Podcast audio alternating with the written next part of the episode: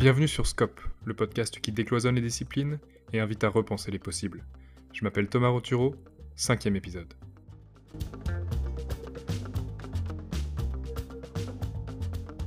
Curiosité, voyage et diplomatie. Née à Cagliari, en Sardaigne, Eleonora partage sa vie entre sa ville natale, Bologne, et Paris. Elle a rejoint la capitale française après l'obtention de sa licence d'anthropologie, religion et civilisation orientale est actuellement étudiante en master de sciences historiques, un cursus commun à l'Université de Bologne et à l'Université de Paris. En Italie, elle a pu étudier histoire, littérature, géographie, anthropologie, ce qui lui a permis de mettre en place très tôt une logique de comparaison entre les disciplines. Elle s'orientera peut-être, à l'issue de son mémoire, vers un doctorat ou vers l'enseignement.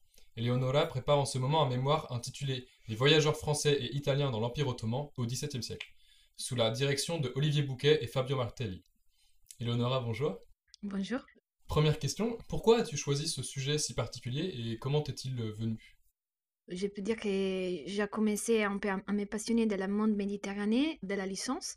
J'avais déjà écrit un petit mémoire hum, sur le travail d'Henri Pirenne et de notre historien qui enseigne euh, à l'Université de la Sorbonne de Paris, qui est hum, Christophe Picard. Et en fait, c'était une réflexion sur, la, Méditerranée l'expansion arabe de la Méditerranée. Et donc, euh, j'ai déjà décidé euh, pendant mes études de master de continuer un peu ces études sur la Méditerranée. Je me suis déplacée vers l'histoire moderne. Et j'ai choisi hum, les, regards de, de, voyageurs occidentaux vers les territoires de l'Empire ottoman, vers les gens de l'Empire ottoman. Et en plus, le fait que, que je, suis, je suis née dans une île de la Méditerranée, ça aussi, j'étais toujours habituée à aller à la plage 3-4 mois par an. Et j'ai toujours aimé l'histoire de quand j'étais petite. Donc, mon cerveau commence à imaginer beaucoup de choses. Et voilà, et fin, j'ai bah, j'ai choisi la Méditerranée. C'est quelque chose qui, qui m'intéresse de voir les liens entre les rivages. En fait, par exemple, moi j'ai fait l'étude entre la Sardaigne et, Bologne et j'ai toujours un peu étudié l'histoire comme l'histoire de l'Europe comme une chose, l'histoire des autres pays de la Méditerranée comme une autre chose, deux blocs différents. Mais en fait, si on analyse euh, les documents, l'histoire, les, livres, les, ouvrages, on note qu'il y a vraiment beaucoup de liens qui, qui dépassent l'idéologie politique du christianisme, de la religion en général. Est-ce que tu pourrais nous présenter euh, rapidement les deux voyageurs que tu as étudiés et en quoi ils sont euh, particuliers euh, dans leur époque? D'un côté, alors, nous avons un ambassadeur, l'ambassadeur français, Charles-Marie François Ollier, marquis de Nointel. Et de l'autre côté, on a un personnage qui est un peu ambigu. Mm, en fait, on ne comprend pas très bien s'il si il était un marchand, s'il était un, voyageur euh, s'il était un espion ou quelqu'un qui était envoyé peut-être par les Farnèses, les, signori de, de, Parme. En fait, on ne sait pas très bien. Et donc, ces deux personnages euh, se rencontrent à Istanbul et, organisent un voyage ensemble. Mais il faut dire que Cornelio Magni, il arrive, euh, l'ambassadeur français, il arrive à Istanbul en 1670. Cornelio Magni, il arrive à Istanbul en 1671 mais ils se rencontrent deux ans après, en 1673. C'est deux années de différence. Cornelio Magni voyage tout seul. Et donc, il voyage à Smyrne, à Constantinople. Euh, il découvre un peu la ville. Et, ils suivent aussi l'armée euh, ottomane dans la campagne en Pologne. Donc, oui, il est un personnage super intéressant et en fait, on ne comprend pas pourquoi il est là, qui est qu'il a envoyé là. dans son ouvrage, il ne parle pas, mais son ouvrage, Quanto di, di più curioso e vago ha potuto raccorrere Cornelio Magni, c'est ça le nom de l'ouvrage, est, dédié au Farnèse de Parme. On ne comprend pas bien pourquoi il est là. Et ça, c'est sûr qu'il a aussi des intérêts culturels, parce qu'il reste dans l'Empire ottoman vraiment beaucoup d'années. Et des fois, il se plaignent des, des, Ottomans, des Turcs, pas, il comprend rien, blablabla. Mais tout le temps, il est avec, avec eux, il voyage avec eux, ils, font comme un peu de guide touristique. et, suivent aussi donc l'armée ottomane. Donc, ils voient la campagne de Pologne, de Pologne avec les yeux des Ottomans. Et donc ça aussi nous permet de, un peu de, les liens entre les États italiens, l'Empire ottoman et la France, et Louis XIV aussi, parce que Louis XIV avait beaucoup d'intérêt dans l'Europe avec la Pologne aussi.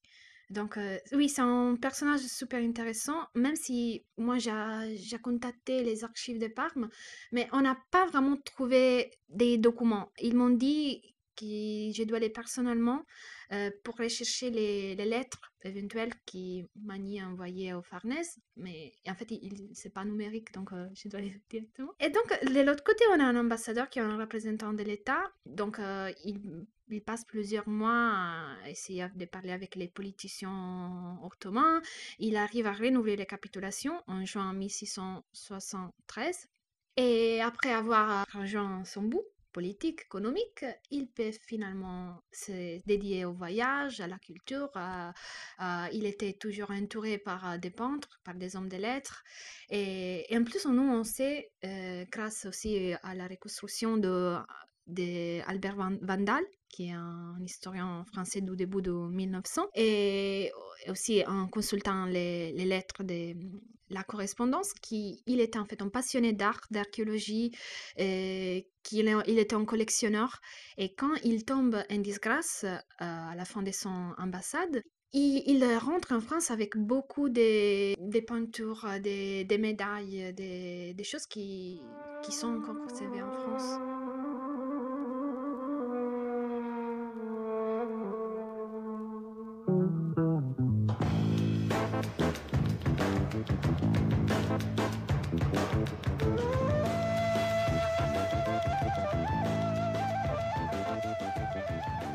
Pourquoi te concentrer spécifiquement sur l'Empire ottoman? Pourquoi euh, l'Empire ottoman à cette période si particulière du XVIIe siècle? Je me suis intéressée à l'Empire ottoman parce que c'était en fait l'État qui contrôlait les territoires dont j'étais un peu curieuse sur lesquels j'étais curieuse.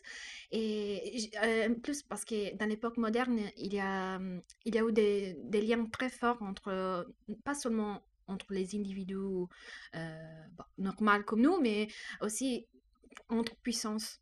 Et en fait, euh, en 1453, euh, il y a la chute de Constantinople qui, mm, qui, passe du contrôle des Byzantins au contrôle des Ottomans.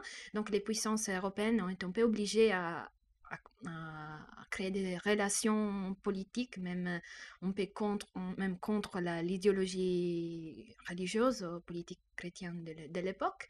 Et donc, euh, oui, en plus, euh, il y a la, la, France de François Ier qui a commencé à créer des liens très étroits en plus, il ne faut pas oublier qu'il avait déjà Venise, qui depuis des siècles, il avait des contacts euh, avec les Turcs.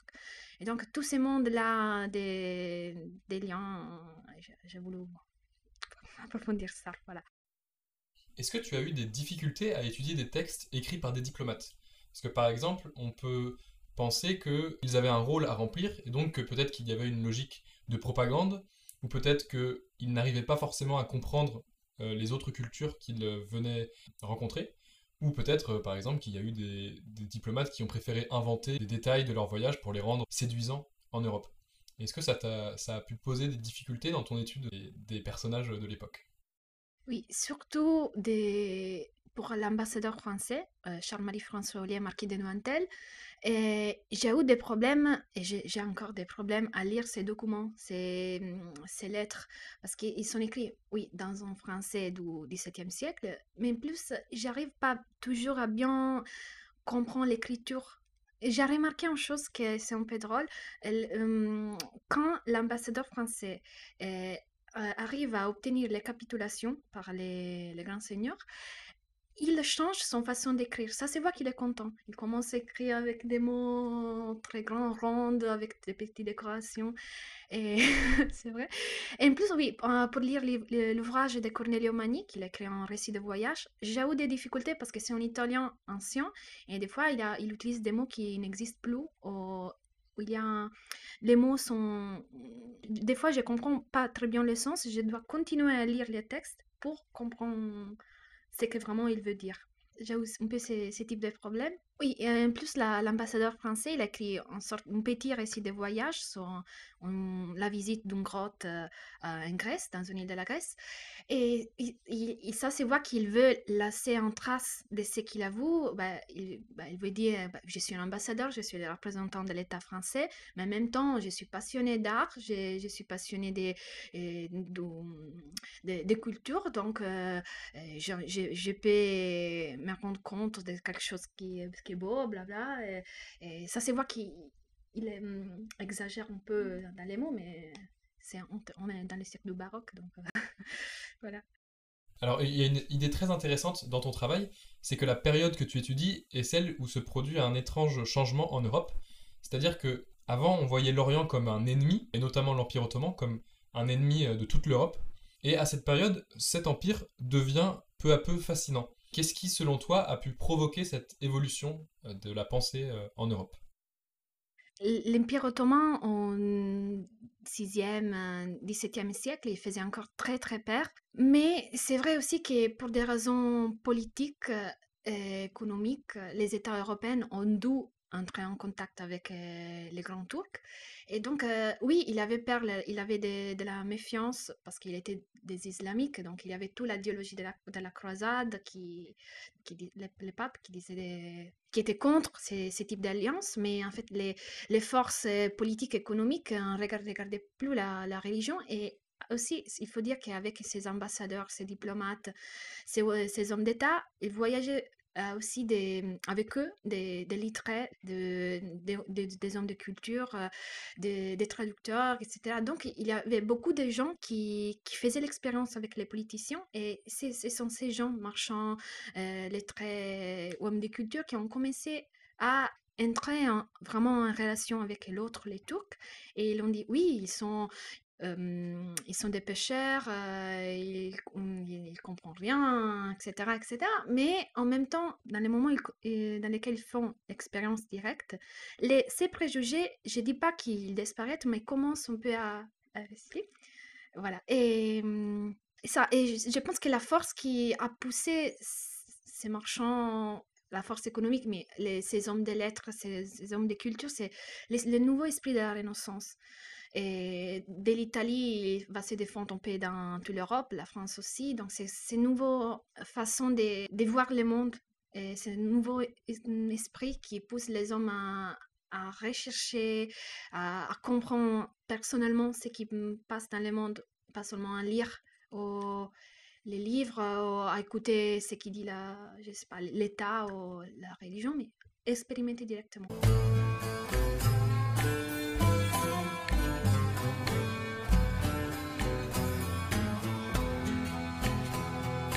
Je vais reprendre une phrase que tu as écrite dans ton mémoire et je vais te poser cette question en fait. Comment le voyage peut-il pousser l'homme à réfléchir et à écrire? Je pense que quand, comme un, voyageur du XVIIe siècle, ou même nous, encore quand on va dans un pays étranger, on n'a pas des de points de, de repère, pas d'orientation. Donc l'écriture, je pense qu'elle aide à, à à retrouver l'orientation et et donc à resignifier même ce qui est avec vous, parce que sans point de repère, on est tous un peu, peu perdus avec l'écriture, on, on ce qu'on ce qu'on a vécu et on retrouve, on recherche des, points de repère. Et ça sert aussi, l'écriture, euh, je pense qu'il sert aussi à... c'est en forme de témoignage. Donc, euh, même si, par exemple, l'auteur, le voyageur, sait que personne n'a pas pas beaucoup de gens vont lire ce qu'il écrit. Il a quand même ces besoins, je pense, qui est universel humain, de laisser une trace de soi-même pour, euh, pour les autres. Et ça, ça sert aussi à resignifier ce, ce qu'on a vécu et à, à, les donner un sens. Eleonora va maintenant nous lire un extrait euh, de l'ouvrage de Cornelio Mani en langue originale. Cet extrait parle notamment de la vanité du temps et de la caducité des choses. Vero che dell'edacità del tempo, dell'instabilità dei governi, della cieca superstizione dei turchi e della indiscreta curiosità dei stranieri restano così lacere queste grandi opere che una gran parte di esse, senza teste, altre senza mani e braccia, infine quasi tutte mutilate, invitano gli occhi alle lagrime di chi, invaghito di così eccellenti manifatture, nutre un animo tutto venerabondo per la loro perfezione e antichità. Io, per me, colmo più di ignoranza che di erudizione, sono esente da queste passioni, tutta volta, ossia per la conversazione di persone in mia compagnia, in ciò di profondissimo intendimento, o per il male stato in che le trovo, non ho potuto non ammirarne il lavoro e non compatirne la desolazione. Quelques années après les considérations de Cornelio Mani dans la guerre turco-vénitienne de 1687, l'acropole d'Athènes, qui a été utilisé comme entrepôt pour la poudre, a été frappé par un coup de, de canon vénitien qui a déterminé la destruction du Parthénon. Donc dans ce texte, on comprend que Mani éprouve de la souffrance et de la pitié devant les ruines d'Athènes, mais en voyant cette destruction, on pourrait croire que le fait qu'il ne connaisse pas aussi bien l'histoire que ses collègues pourrait diminuer cet impact. Alors qu'en réalité, il, euh, il montre qu'il ne peut pas être insensible devant la, chute d'une civilisation. Dans ces ruines, il constate que le temps passe et que les choses ne peuvent que se détruire. Et ce qui est très intéressant, c'est que je vais lire un extrait d'un texte de Chateaubriand, donc qu'il a écrit quand il était à Athènes, mais lui c'était en 1806, donc après la destruction du Parthénon. Chateaubriand euh, décrit en quelque sorte la vue qu'il a de la ville d'Athènes et du Parthénon. La fin du texte, c'est donc euh, la phrase que je vais lire. Ce tableau de l'Attique, ce spectacle que je contemplais, avait été contemplé par des yeux fermés depuis 2000 ans. Je passerai à mon tour, d'autres hommes, aussi fugitifs que moi, viendront faire les mêmes réflexions sur les mêmes ruines. Ce qui est très intéressant, c'est donc que Chateaubriand déjà fait les mêmes réflexions que Magny, qui était déjà venu 130 ans plus tôt. Et donc on voit que cette idée du voyageur qui prend conscience de problèmes philosophiques un peu métaphysiques en voyageant, c'est quelque chose qui a été très représenté à l'époque des pré-romantiques et des romantiques, donc par exemple Chateaubriand, mais aussi euh, Lamartine, Victor Hugo, ou par exemple euh, Nerval encore, qui a fait un voyage en Orient mais c'était déjà des considérations qui étaient présentes dès le XVIIe siècle, par exemple avec Mani. Ce qui montre que, en plus de l'importance historique de ces voyageurs, il y a bien évidemment un rôle littéraire qui est vraiment majeur. Et du coup, je vais te poser une question euh, un peu plus personnelle par rapport à cette vision du voyage. Est-ce que tu penses que ton expérience de la découverte, peut-être au départ de l'île euh, en Sardaigne, puis de l'Italie, puis de la France, est-ce que tu penses que ça t'a aidé dans la recherche pour ton mémoire? Oui, ça, ça m'aidait. Je savais aussi qu'avant de venir en France, j'ai fait beaucoup de petits voyages de plus de deux semaines et j'ai un peu expérimenté ce que je pense qu'ils ont, vécu un peu ces personnages. Et, donc, je, comprends la sensation de dépaysement, de recréer des, points de repère, de ces façons de, de s'ouvrir. En fait, toutes les fois que je lis, les, par exemple, les récits de voyage de Cornelio Magni ou du Marquis de Mantel, ses correspondances, etc., je trouve que c'est impossible de se vraiment, on peut à moins ressentir leurs sentiments, leurs doutes, les inquiétudes. Euh, bah, c'est pour ça que j'ai choisi ces sujets. Parce que je pouvais me mettre un peu à leur place. Même si je ne suis pas un gros perso, je ne suis pas ambassadrice ou quelque chose comme ça, mais l'expérience est, universelle.